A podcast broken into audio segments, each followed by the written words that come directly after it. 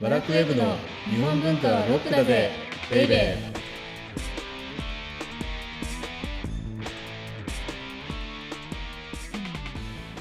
こんにちは。ワラクウェブ編集部スタッフ、先入観に支配された女、サッチーです。ワラクウェブ編集長セバスチャン高木です今日はですねはい、メタバースの話をしようかとメタバース、最近流行ってるメタですね。メタはい、メタバースってさはい。何なんだろうね一体全体えって思ったわけですよー、はい、あのこの間メタバースを知人と話しててはい、このリアルな世界ともう一つの世界がはい。クラウド上にあるみたいなああるいはななんとか。上でこれメタだからクラウド上じゃなくてもいいんですよね本当は。ああ、確かに、はい。うんっていう話をしてたら、はい。この世界をリアルな世界って言ってるようじゃメタバースを何にも理解してませんって言われちゃったいえー、どういうことですか。やメタバースっていうのははい。両方全部リアルな世界なんだあ、そっちもリアルだし。あっちもリアあルこっちもリアルそっちもリアルなんですよなるほど。なので私たちが今いるこの世界っていうのははい。物質的な世界はい。だから物理現象に支配されている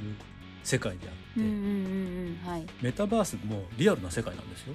そうですね。リアルという意味ではリアルです、ね。リアルという意味はリアルなんです、はい。それがクラウドにあるだけだ、うん、それでうすねこの重力であるとかなんとかであるとかうんニュートン的法則に支配されていないはい世界なだけであってはいリアルはリアルだなるほどからそう考えるとはいそういうような考えをナチュラルにねするようなはい方々がもうもうすぐ世界を支配するわけですよあですからはいこの世界だけがリアルであっちうの世界はこの世界のコピーとか写しとかーうーんそういうこと言ってるようじゃねはいもうダメなんだなと思って そういうだからはい結局先入観に支配されてるわけですあそうですねそういう、うん、先入は観ありました、なるほど私たちは自分がいるこの世界だけがこの物質的な世界だけがリアルっていうふうに言ってますけどはい今多くの人を虜にしているメタバースっていう考え方の根本っていうのははい全ての世界バースっていうのがリアルであってうーんでその物質的なものイコールリアルっていうよううんな先入観っていうのを捨てないとメタバースっていうのは理解できないだろうなっていうことですよねはだからそれも日本文化も一緒だとい。一緒ですねはい、うんうんということでこの番組は日本文化は高尚なもの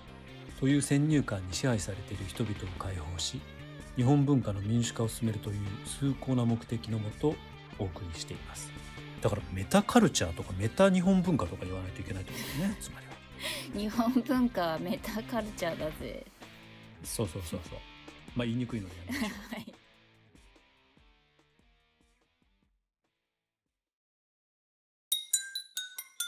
日本文化はロックだぜベイベー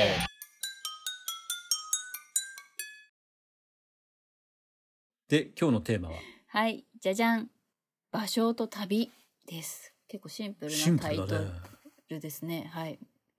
全然思いつかなかった あもう疲れちゃってて結構忙しかったあのメタバースからもう一人の自分をあもう一人とか言っちゃダメだそうですね早 呼んで速きたい。 あそっちも俺なんだみたいな袋小路にははまってきたはいので、まあそれはほっといてですね。今日ははいはいもう早速行きましょう。はい場所がですね、はい40歳ぐらいになるとはい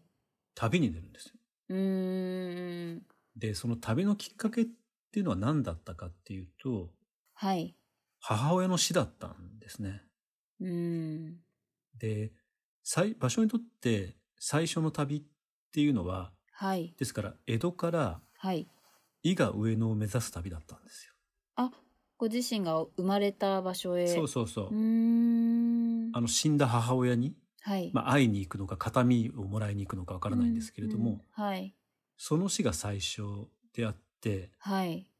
そこから芭蕉っていうのはうん5つの紀行文っていうのを表してるんです。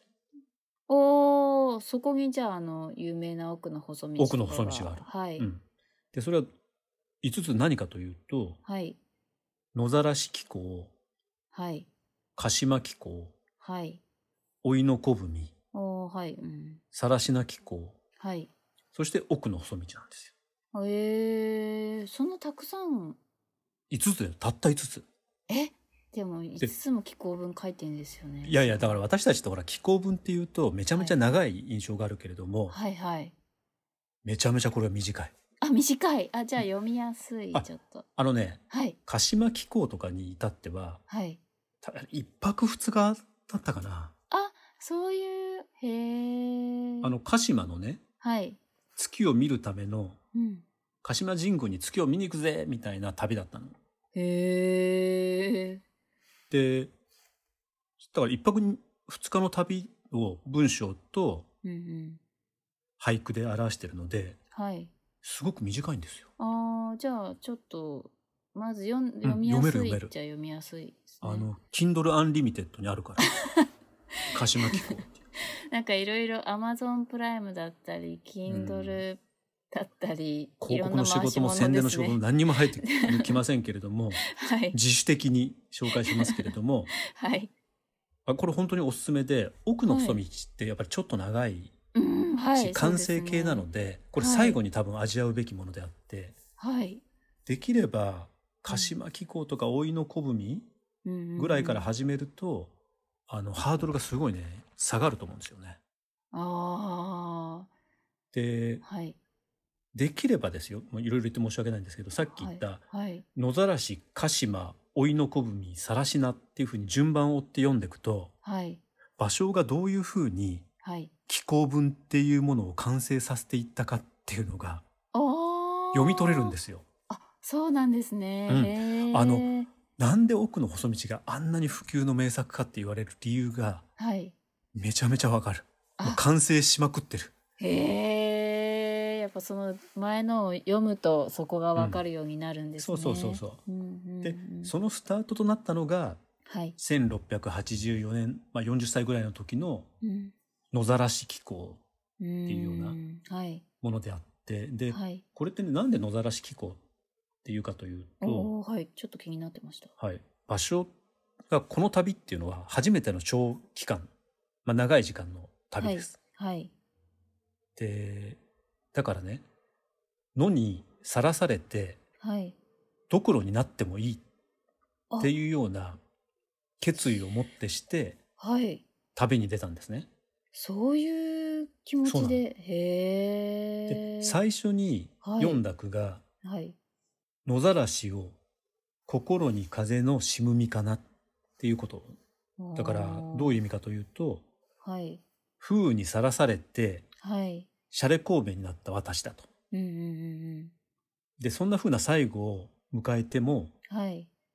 この旅っていうのに出る決心っていうのを読んだ句なのね、この句っていうのは。うーんだからそういう意味で野ざらし紀行っていうふうに今では呼ばれてる、呼ばれてるんですけれども、はい誰もこれ野ざらし紀行って場所がつけたわけじゃないの。あ後世になってそうそうそうそうそうそう。へえなんかね、あの、紀行文の名称、当時出版された時は、これ、はい芭蕉の死後に多分出版されてると思うんですけれども、はい草枕とか、あえ草枕芭蕉を道の木とか、そうそいういうふうに呼ばれていた。全然違う。そうなの。へーただ、この旅って本当に長くて、はい。まず、えーっと、江戸から伊賀上野目指すでしょはい。弟子と一緒に。はい。で、その後、美濃だから岐阜行ったり、名古屋行ったり、おーおーおーで、また伊賀上野行ったり、はい。で奈良行って京都行ってみたいなあ そういうよう結な構いいそろういそうろ。そうそうはい。うーん。なんだけどはい。あの読んでみるとわかるんですけどはい。紀行文と言いながらはい。最初から最後まで構成が全部できてるわけじゃないんですよ。あ、そうなんですね。うん、例えば僕とサッチーが今は日い芸大アートプラザ行ったでしょ、はい。はい。うんうん。だから上野にてみたいになっててはい。で上野に関する説明がちょろちょろっとあってはい。でそこに一句書いてあってはい。で次はそこからのつながりがあるわけじゃなくてはい。道の途中でなんだらなんだらなんだかみたいな文章があってはい。でまた句が読まれているっていうそういうのがねなんていうのアソートみたいうんにですからはい、短い文章とはい、句のアソートボックスみたいになってるのがおーなんか野ざらし機構なんですけどその表現も面白いですねでもねこれが変わっていくわけですよ鹿島機構老いの子組っていうふうにねだんだんねね全体が一つのそうアソートボックスが全体が一つの流れを持つような機構文に変わっていくの。えー、すごいですから逆に言うとこの野ざらし機構っていうのは好きなところから読めるわけですよ。あなるほどもう本当に、なんていうの短編集じゃないけれどそうもそうそうそうそうはそいうそへ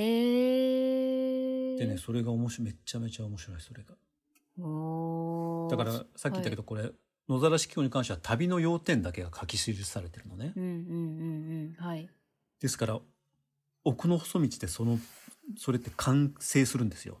はでい奥の細道のことは次回はいあのちょっと奥の細道だけやろうかなっていうふうに思うんですけれどもはいあそこが日本の気候文の頂点だっていうふうに言われてるんですあれがあそうなんですかそんなにすごい、すごい多分へえそれはねはい紀貫之の土佐日記に始まってるから平安時代に始まったはい気候文日本の気候文っていうのがはい800年とか900年かけて完成したおーでその頂点が奥の細道であるとへえすごいんだ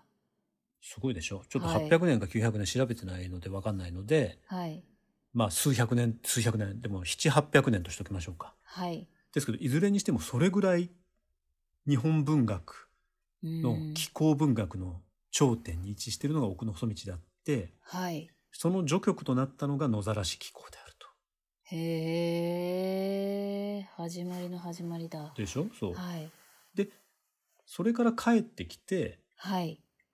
翌年にはいあの古池や河津飛び込む水の音っていう句ができてるこれは江戸でできてますからねあ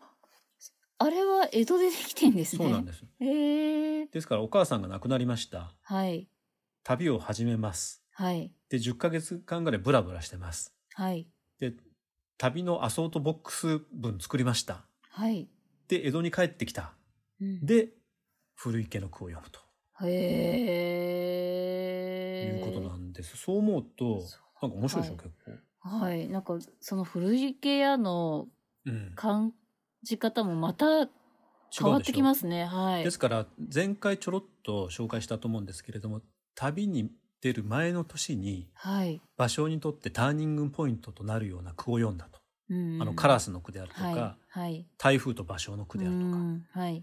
そして大体1年ぐらい旅に出たうんそこでやっぱりその経験っていうのは大きかったんですようーん文章と句のセットっはていいうものに至って、はいそれでその世界観を持ち込んで帰ってきて古池屋の句っていうのを完成させるおーだからどんどんこう高みに登っていくわけなんですよねそうですねはい、でうんうんうん場所にとって徘徊のレンガの北区の頂点とも言うべき古池屋の句っていうのを完成させますよねはいそれをもってして今度また旅に出ていくわけなんですよおーさらなるじゃあ高みへさらなる旅ここからもうあの毎年のように大きな旅はい似てますけれどもはいこここの1686年っていうのはうん野ざらし紀行の旅から帰ってきて、はいまあ、翌年になると思うんですけれどもはい古池屋の句が完成してるんですがはいあと8年で芭蕉は死んじゃあなんかそれは現代だから見れるわかるうんうーうんっていうところなので、はい今日はここを選にした方がいいですよねきっとね。そうですねはいはい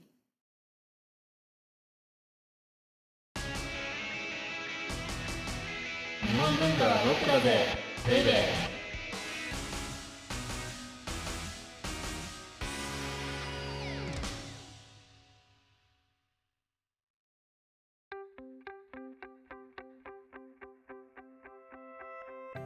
オーディオブックドット JP をお聞きの皆様にはこの後はラクウェブのおまけのおまけという特典音声がありますぜひ最後まで聞いてくださいでは次回はその続き、うん、その続きですねあの、はい今日紹介したように奥の細道って皆さん聞いたことあると思うんですけれどもうんはい鹿島紀行老いの小文さらしな紀行ってあんまり聞いたことないでしょなかったですですから、はい、ただこれって奥の細道に至るまでの重要な紀行文なのではい、この3つを紹介して奥の細道にいよいよ行こうかと。おおほんといよいよって感じですねいよいよですよ。 もうそろそろ終わりが見えてますからね。はいですからもうしばらくお付き合いくださいと。はいお相手はワラクウェブ編集長セバスチャン高木とワラクウェブ編集部スタッフ先入観に支配された女サッチーでした